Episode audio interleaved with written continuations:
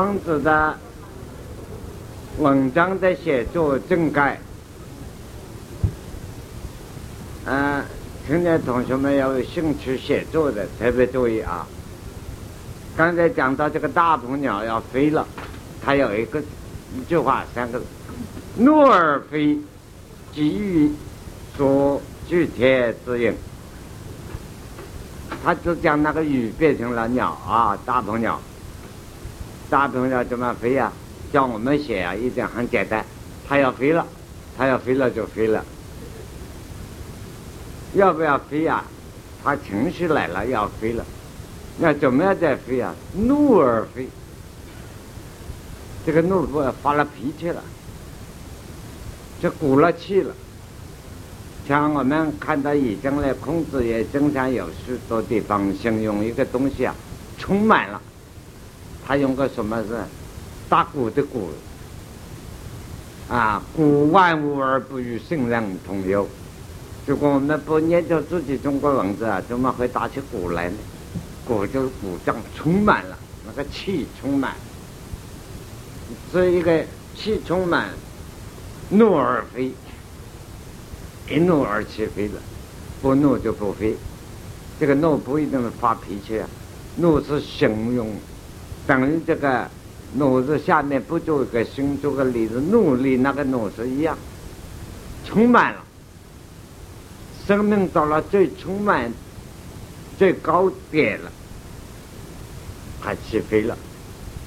我们家到飞机坐在飞机上，要发动到最高处了，它在上升。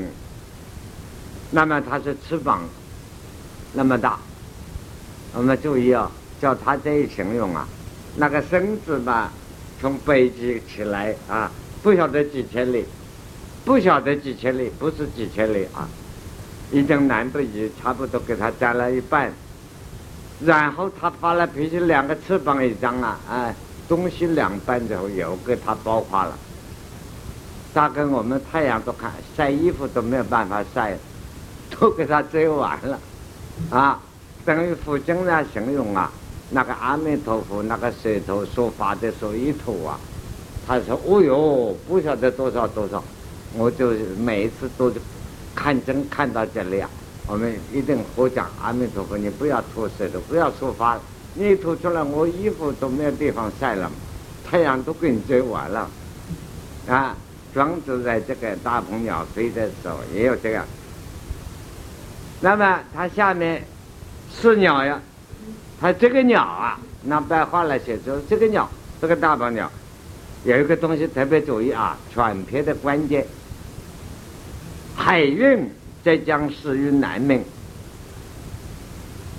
这是一句，就注意海运。当然，海运不是报关行，哈，也不是交通部办的那个什么海运啊，这个公司啊，这是另。这是个大观念了。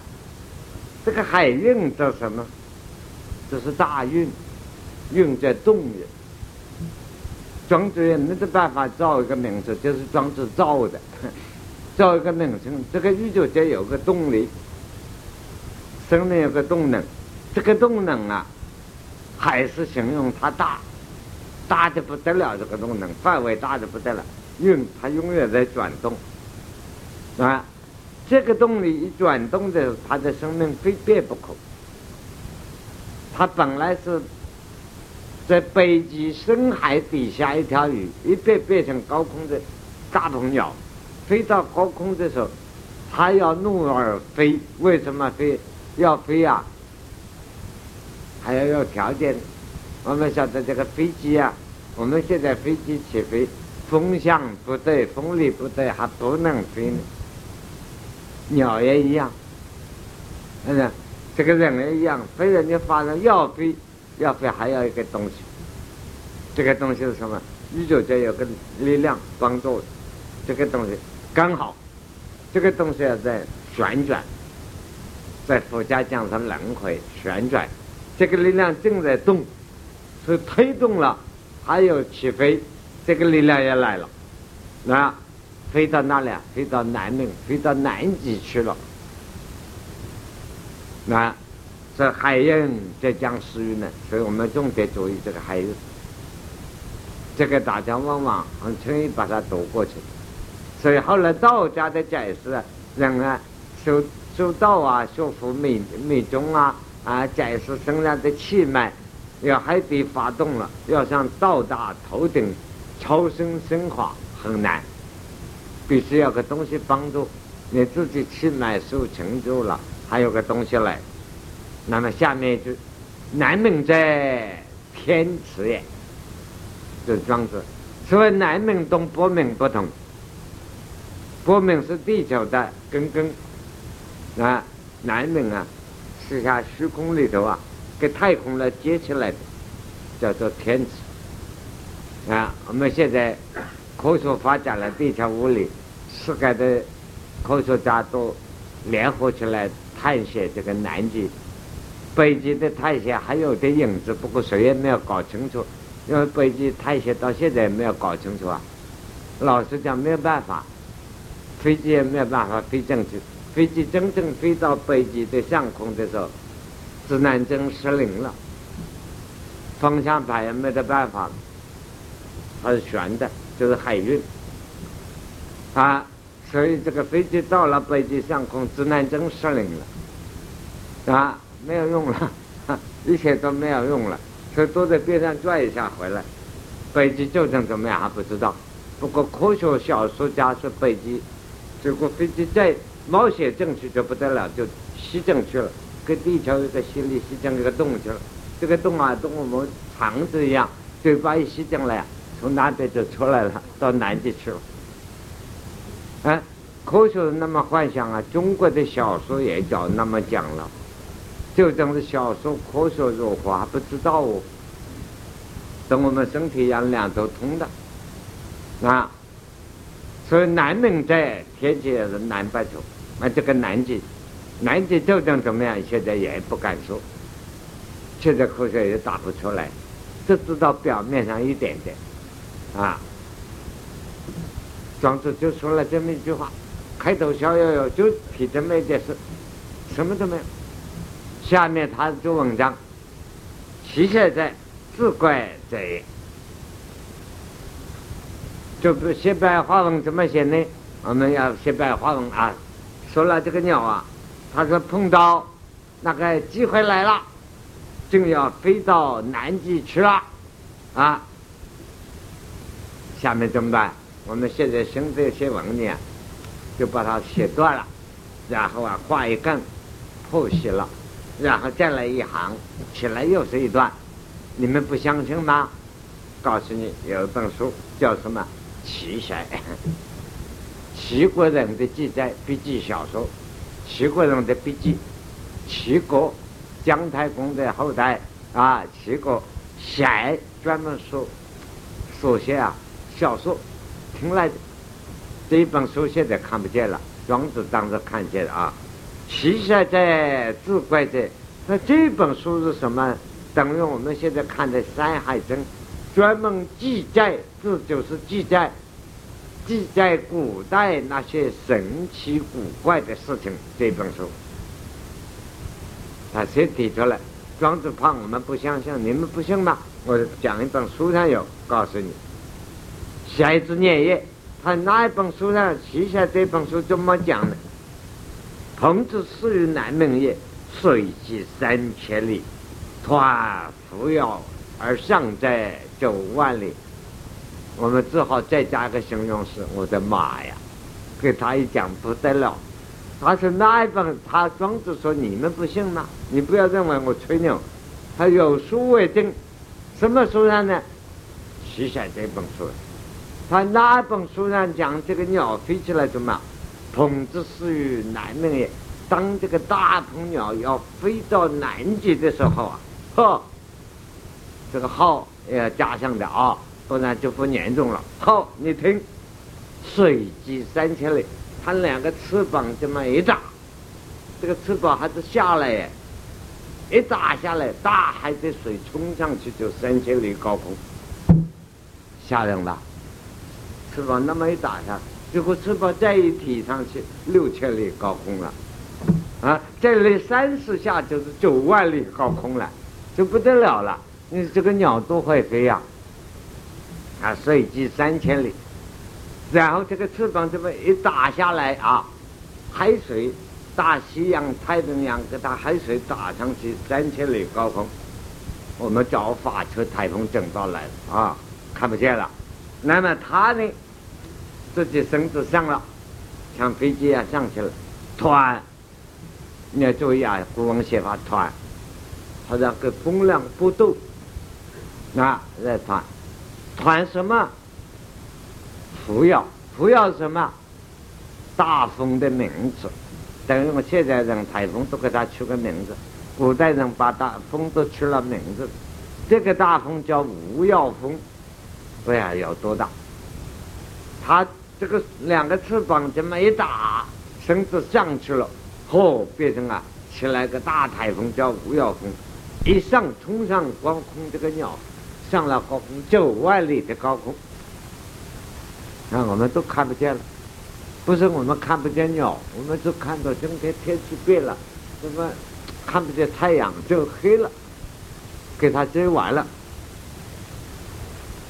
好了，张子的文章东一下西一下，他你不信啊？演一段古书给你听，就是说我的话真的不是假的啊！等于我们讲古书给小孩听啊，小孩子问爸爸妈妈真的啊？我们一定说真的，不相信你打开电视看嘛。就是这个道理啊。下面他讲理由，取六月夕。问题来了，他这个大鹏鸟干什么？被我们想通。我们六月间，他到这里来是念着他，念着庄子。那大鹏鸟放暑假，啊，他是去干什么？六月夏天。他到极南方去凉快凉快，这个话古人听了一定不相信。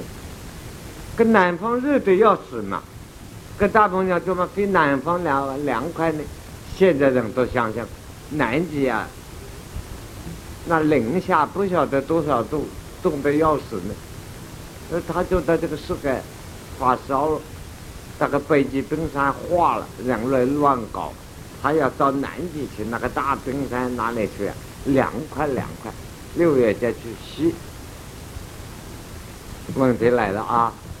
海运注意，为什么六月吸，五月不可以吸，八月又不可以吸啊？啊，七月半也可以啊。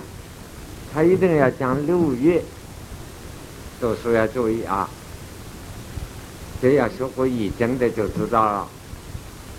把那个十二批卦，六月阳极阴生，那夏至阴生是六月，那么那个十二个卦头，一年十二个月，就是代表了地球的气候经过的旋转，气运在旋转，啊，这个地球中这个宇宙物理的变化。那么什么叫息呢？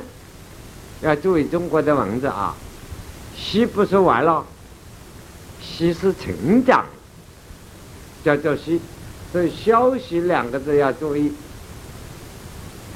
啊，消是放射的完了，息呀是充电啊，充了电就放射嘛，所以消是消耗了，息是回转来成长充电。他去啊，到那里六月七夜，到那里补充哦，是充电。这个西跟消两个道理要搞清楚啊。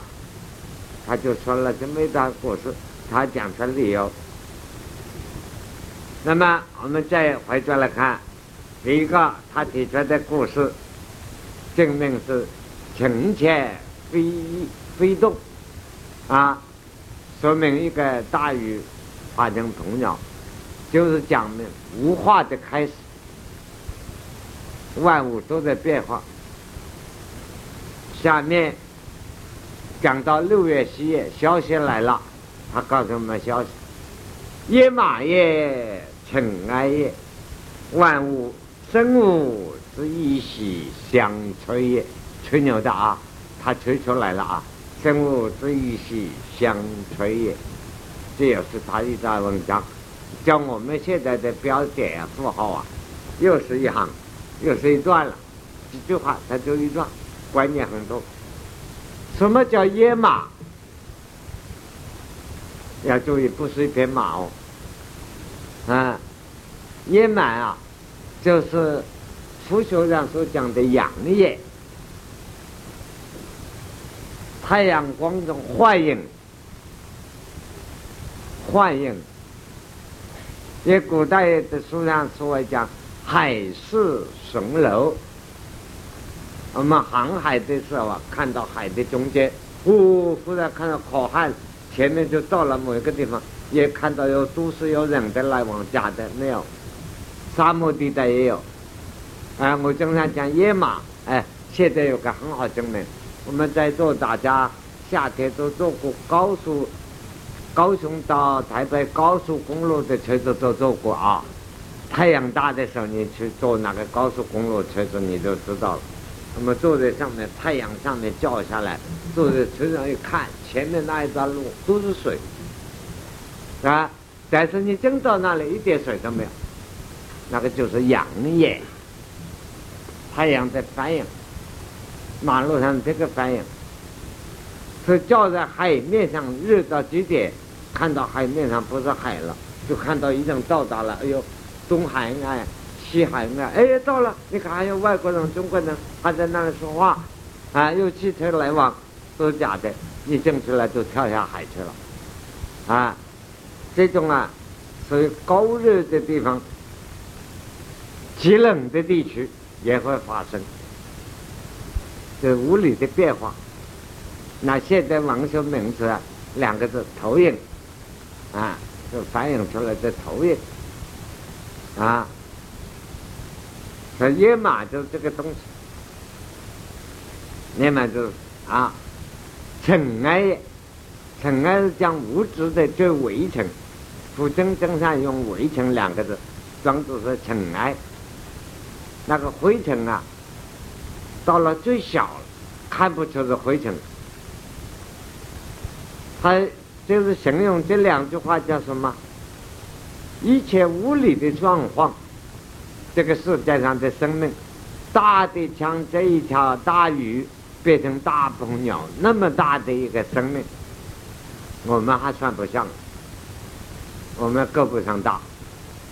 小的我们也够不上，小的啊，像一片一一一粒尘埃，一粒灰尘那么小，还不算数。一粒幻影那么一个生命。幻影还不是真的，这个影子那么一个生命，他这些生命在这个世界上靠一个什么呢？生物之一息相吹也。他点题了，周文讲的，这个世界上的生命啊，有一个力量，这个力量就靠这个活的叫做息，也就是后世我们修道的人讲。气。没有这个气就死了，这个死东西，就是这一股气，不是空气的气，水也马也尘埃也，生物之一息相吹也，都是这个生命有这一股气，就像小孩子啊吹那个泡泡糖一样，把它吹得大大的。这个生命就充实的很，这个气没有就瘪了，瘪了就老化，老化最后就死亡。所以就吹这个气吹大了呢，就是怒而飞，就鼓起来了，就可以升华了。讲究那个物理作用，那注意啊，生命的，所以吹牛之吹也是庄子吹出来，吹气之吹也是真吹。生命是这么一个东西，你看庄周文章东一下西一下，啊，你看起来毫不相干，不要搞错了，处处相干。不过你们现在人读书这样读就没有味道了，要念古文，就像那个殡仪馆来念祭文那么念，我们以前读书都是那么念，啊，你要那么一念出来，才晓得他的文章是合成一气，中间没有断，断落分开很简单，但是一贯连带。下面他就讲啊，帖子长长即正水，积远而无所知己，即是下也也说是这意。他提了三个问题给我们。哎，他说你不信啊？他我们仰头看天啊，看到天上那个晴晴天的时候啊，一点云都没有。也不下雨，也没得云，那个天上啊，青青的，那个叫苍，苍的颜色。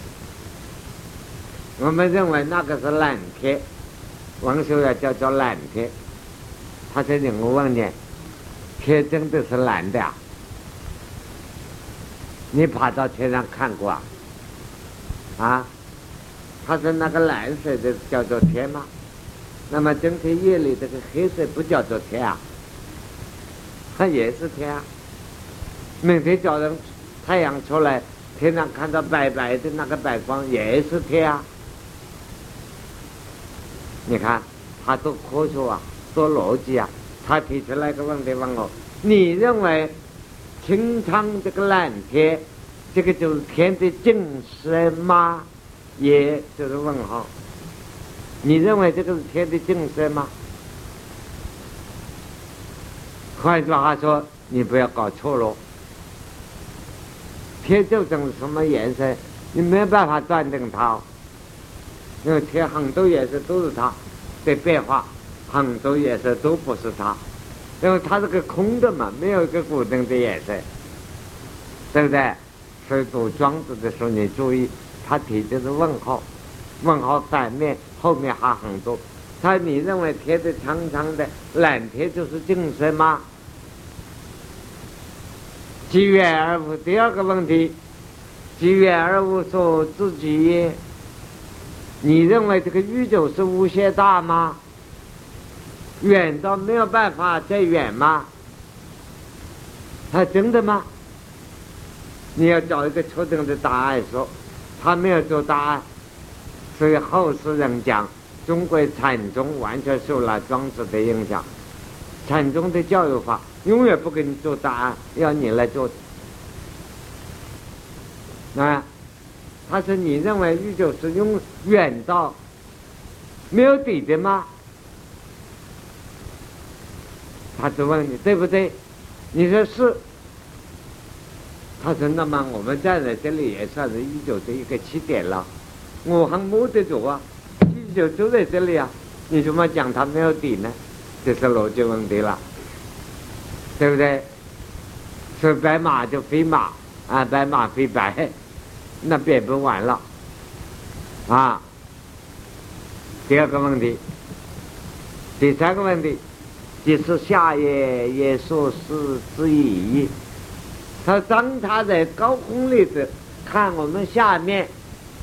在上盖的人，在上方世界，站在上方看我们下方的世界，你说也是这样吗？就是问题了。现在大家在座很多人坐过飞机，飞了几千次的高空，看下面，看台湾这个海岛这个地平面，这个画面好像小孩子在做你那个图案一样，那好玩的。啊，看到这些高楼建筑跟洋火和百兆一样大，那好玩的，绝不是站在我们站在地平面上看这个高楼，立场不同，观点都两样。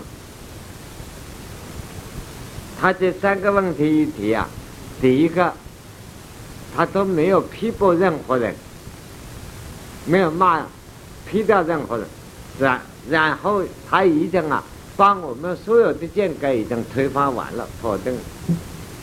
你不要认为你的知知识够了，那你的错误都是错误的观念，不一定对，不一定不对。你认为这个大鹏鸟变成哎，这个雨变成大风鸟没有吗？有的。你认为这个宇宙是这样吗？不是这样的。但是他没有那么讲，那么讲了就不是庄子了。他只提了三个问题啊，你这三个问题一捏着啊，你把自己全部的观念都要推翻。你不要固执你的情节以为对的。然后他讲：“求水之之也不厚，则夫大酒也无力。夫杯水于熬汤之上，则在为之酒之杯也，则叫水且而酒大也。”哎，他就说一个故事，又说一个道理啊，又是故事，又是道理。我们透过了这个故事的道理啊，它包括的理由多了，好几个层次在里头。他先说明一句话啊，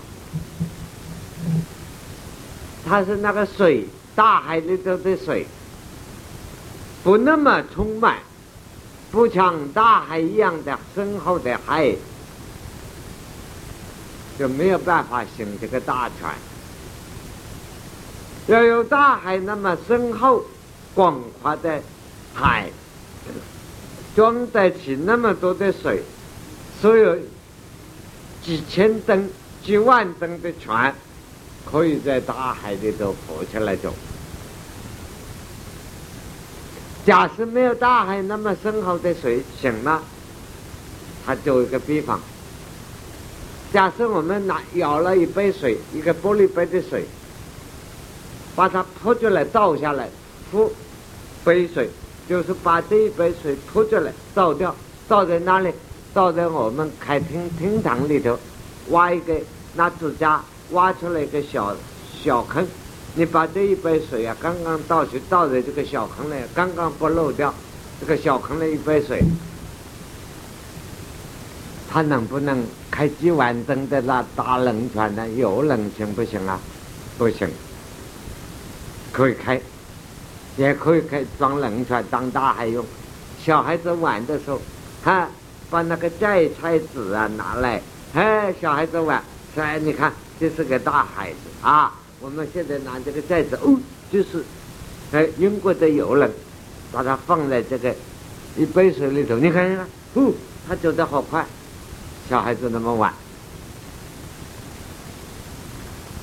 他在如果把这一杯水倒在客厅里头，指头挖出来水杯一样大的这个坑坑里，装满了一杯水，然后你把这个圆杯啊放在上面。把它当船，叫这一杯水把它浮起来，当然不能动了，就死了，浇住了。那为什么？因为水浅，你那个杯当船的那个太大，他就说明了一个。我们想想看，你看庄子只会说话，你通过了庄子就会参禅了。他这么一件事，好几个层次。第一，他明白告诉你，水要深厚，像大海一样装了那么多水，才可以大鱼啊、大船呐都可以在里头游泳。你没有那么厚深海一样的容量，那小坑坑装一倒一杯水，那也很伟大哦。那是小孩子的眼光里的伟大，拿一个小寨子可以放在上面玩的，也当成船。结果把那个杯子再放上去走不动，它只有那么大的容量。将人生的见解、眼光、思想是见地，每一个人的气度、知识范围、胸襟、大小硬不同。你要成大功立大业，就要培养自己的气度，像那个大海一样大；培养你的学问能力，像大海一样深厚。你要收到，要够得上收到的材料，你要变成大海一样的汪洋。所以啊，佛经上都形容如来是大海呀，啊，呃，就说阿弥陀佛那个眼睛啊，蓝的大的，就像四大海那么大，太平洋。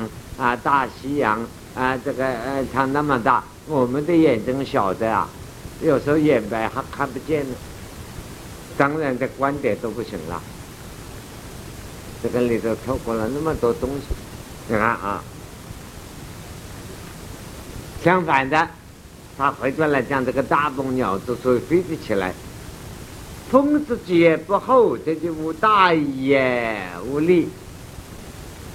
不九万里在风在上，而后乃令背风。这个争字下面要加一点，不要加啊，古真啊。乃令背风，背负青天而莫之遥在而后，乃令在图难。有人不主张加一点，这个叫原文中真真贴的真。有人古书主张加一点，就是命命令的令，所以我叫大家知道不要加啊，两方面都可以讲。他说，这个大鹏鸟要高飞的时候，风如果风力不厚啊，两个翅膀都没有办法打开，飞不起来，下面没有风排成，飞不起来，要风力后。没有声音了，后面啊，你看，这个你请他在这里多个帮忙啊。那么这个翅膀在陪衬这个大鸟的翅膀啊，在飞起来。所以啊，大鹏鸟高飞到九万里高空以上，那个大气层啊，都在它的下面。啊，就是这这，我们先停留这一段，我们想想看，多少问题？第一个科学上实际的问题，你看他很科学嘛，学过航空学的人懂啊，至少学过化生的人也懂。我们要飞机起飞，风向不对不能起飞，乱流中间不能飞。你看直升飞机。要掉下来，就掉在乱流中，对吧？乱流那个风乱滚啊，很难办。那个飞机碰到乱流，赶快要向上爬了，要超过那个乱流风，要超过了风，乱流在下面不相干了，它可以飞，不然在乱流中飞机很危险。那所以这个大风啊，要起飞的鸟也一样，下面要靠风力才能起飞。这个物理当然道理，下面这个风力越大，起飞的时候越容易快速，一打就飞起来啊！假设我们将来修修道修成功，要起飞也一样，也要借一下风力，就可以飞起来了啊！他说，这是一个道理，物理的道理。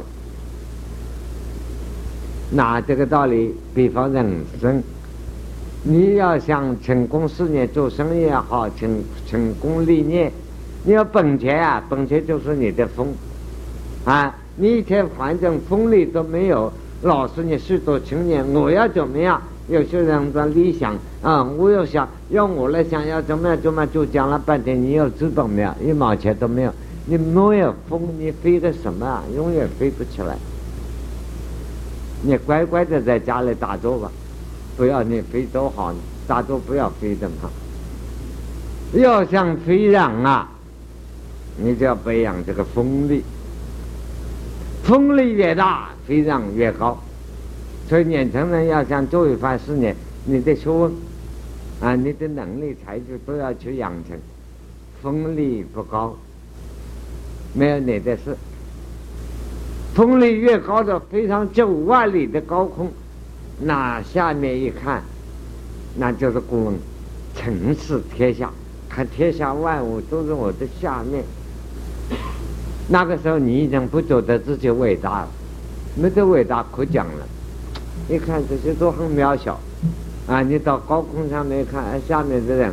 你看下面，如果有个英雄站在那里，了不起，也也一半穿长袍，一半弄一个大刀在玩。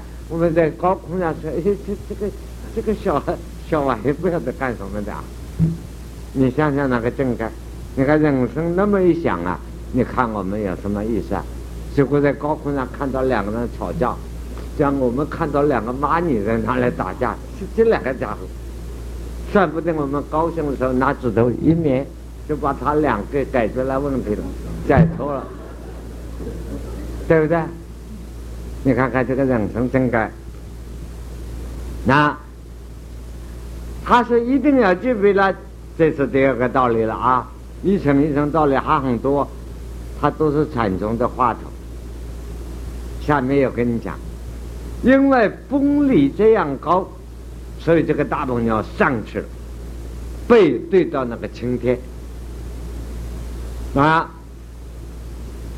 青天有多远呢？而莫之遥矣，呵，那不晓得无量无边。有这样一个空灵的环境，他在图南才可以到达南极。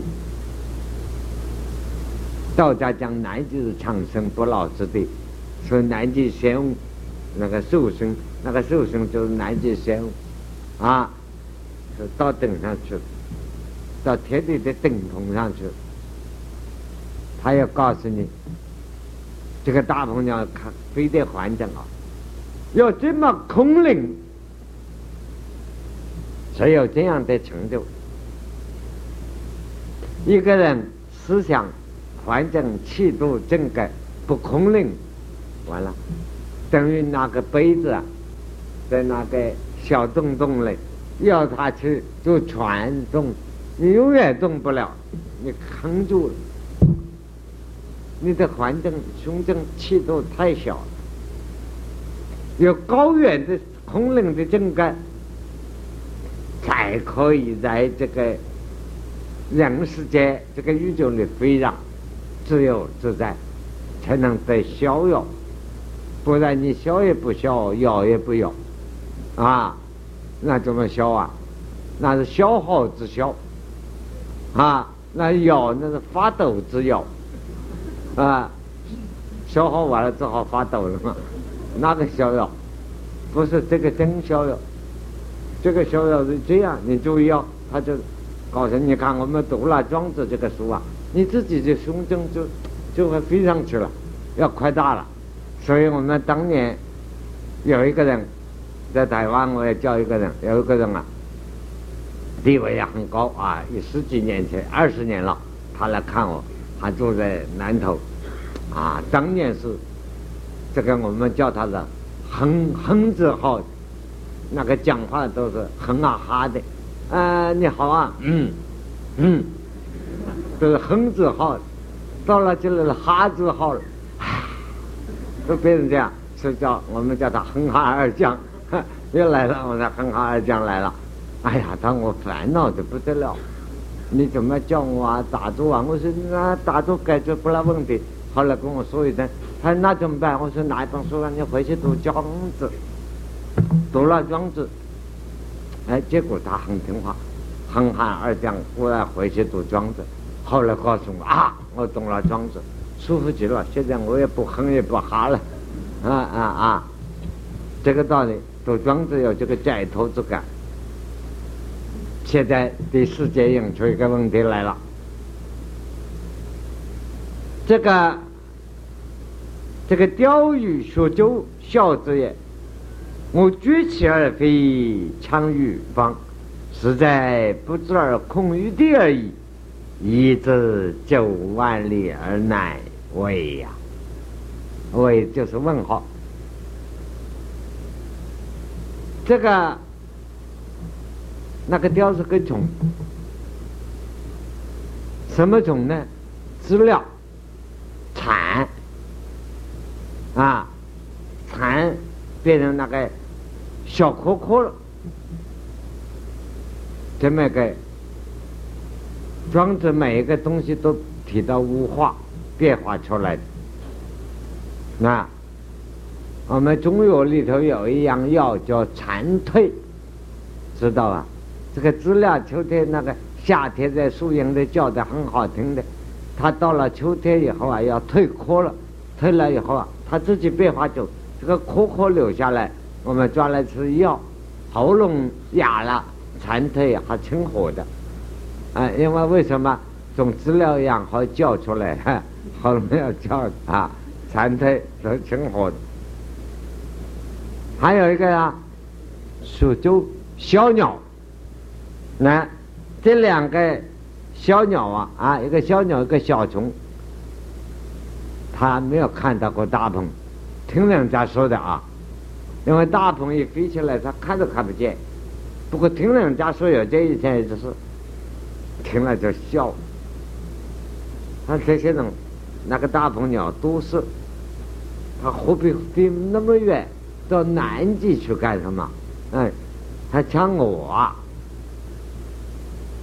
你要注意啊，庄子的文章讲大鹏鸟飞呀，怒而飞，那个飞得大，怒而飞；小鸟的话，举起而飞。怎么举起啊？咚一声飞过去了，一下跳过去了，啊！我们形容那个家伙，你看，哎，咚一下过去了，这一声形容啊，就是飞也不远嘛，对不对？啊，你假设大鹏鸟咚一下到南极去了，这个不对嘛？这个手势口音都不对啊！所以说讲演说就要注意了。我们说在讲演讲学的时候啊，你说。你看那个基督教、天主教那个学过演讲学的神父，跟你们法师不同。那个上帝，上帝啊，上是伟大。你说那个上帝啊，上帝啊，上帝啊下来了，就没有用了啊！你说那个伟大的啊，就是那么伟大。哎，你说那个好伟大，没有意思了。这个手势不对了，所以别有的手势，所以这个法。法师们说：“那个佛啊，阿弥陀佛啊，阿弥陀佛，那么一合拢来啊，就给你合对了。你说阿弥陀佛，那发疯了，对不对？所以形容词啊都要关系，就要懂得写文章啊。怒而飞，啊，动而飞，绝起而飞，就动而飞。小鸟自己也很得意啊，像我一样动而飞。”强与否？从这棵小树飞到那个草上来，哎，很远嘛，啊，从这个楼上啊前面飞到后面，一下就飞过来，也很痛快。实在不知，世间万一我飞不到，掉下来怎么样？空一地儿啊，不过掉在这个地上也跌不死，这也叫做飞呀。那个鸡给我们老母鸡给我们赶急了的时候，老母鸡咕咕咕咕，它要东二飞，飞个两三步就到那个前面去了。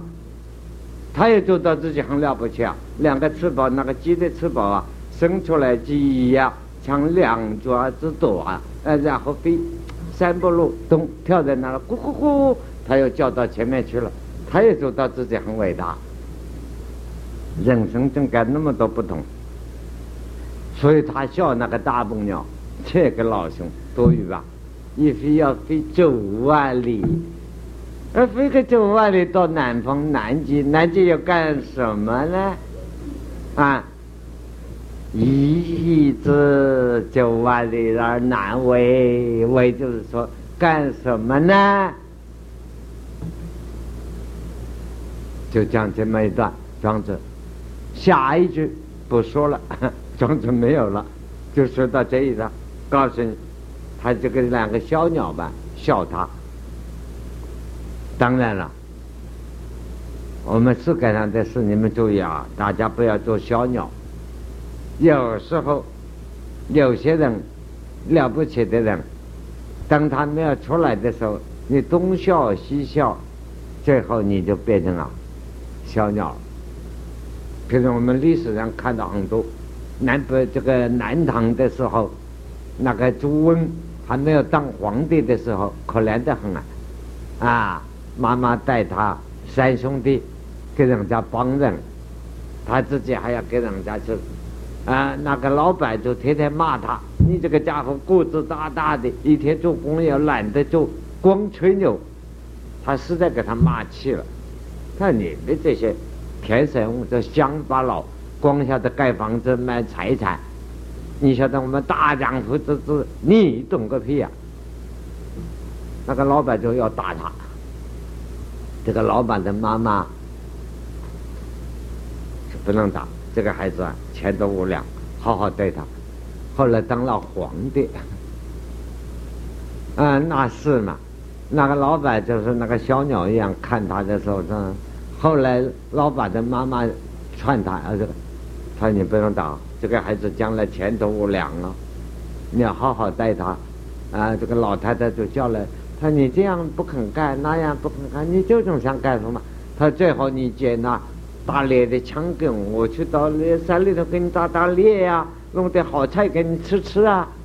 哎，老太太说：“好吧，你要什么都帮帮你。”所以后来当了皇帝以后，他对这个老太太好的很，接来跟妈妈来一起接来，他感谢他，啊啊，那他看到那个老板，他恨不得把他宰了。那你这个家伙眼眼光那么小，那看人看不起，所以大家看人眼光放大一点啊，不要变成这个鸟。那么这一段庄子不说。我把它说出来了啊！第二段，这个下面又是“喜苍茫在三才而返，忽有果然；喜百里在数冲量，十千里就是三月之量。”他又说一段，什么叫西啊？他说。走啊，走路，由这里到哪里？还有苍茫，早人起来叫苍茫，早人的天的颜色形容之古人叫茫，晚上的颜色叫苍，所以你晓得，我们南北朝的时候，这个人做的是。天苍苍，野茫茫啊！风吹草低见牛羊。那是晚上在西北的时候，那个正盖；早晨在台湾那个正个一忙。那个太阳刚刚要上山，那个气象，这两个形容。他是一个人准备早人出门，晚上都是走路啊，古代回家，三餐而返。只需要准备吃了早餐出门，中午在朋友家里吃一餐，下午就就回家了，在家里吃晚饭，哼，富有果然，他那个肚子还饱饱的，没有关系。假使准备走一百里路呢，就不同了，就要带一点干粮了。路远一点，算不得两天三天回来了。如果走一千里路的话。就准备又不同，啊，这个准备要带三个月或者个把月、两个月的粮食了。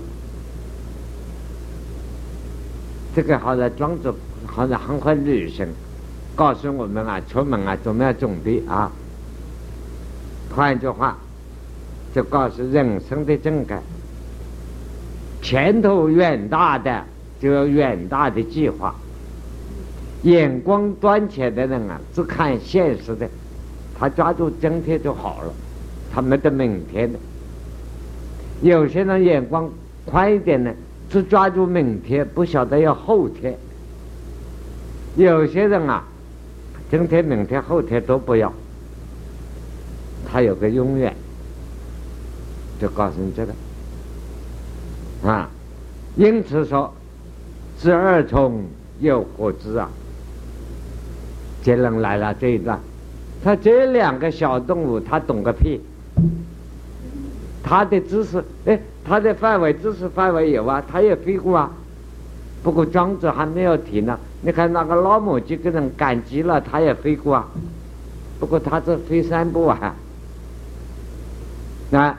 所以啊，知识的范围又不同，所以说小知不及大知，智慧的范围见地。刚才提出一个知识范围、学问、眼光、气度，或者一个人生没有眼光的，他只看到现实，看远一点的嘛，透过了近视眼呢，也不过只看远一点点。那个有远见、有大见的人，他就有千秋的思念，永远有他的伟大。所以小智啊，不及大智；智慧大小要范围。小年不及大年，寿命时间要长短，他一步步来了。寿命是可以活得长哦，啊，有些人自己不能把握生命啊。所以活得几十年，穷尽了活一八九十年、一百年就死掉，自己不晓得把握那个寿命时间，那叫小年不及大年。那么，我们今天先把庄子念读到这里啊，逍遥游，先大家先去逍遥一个礼拜，再说。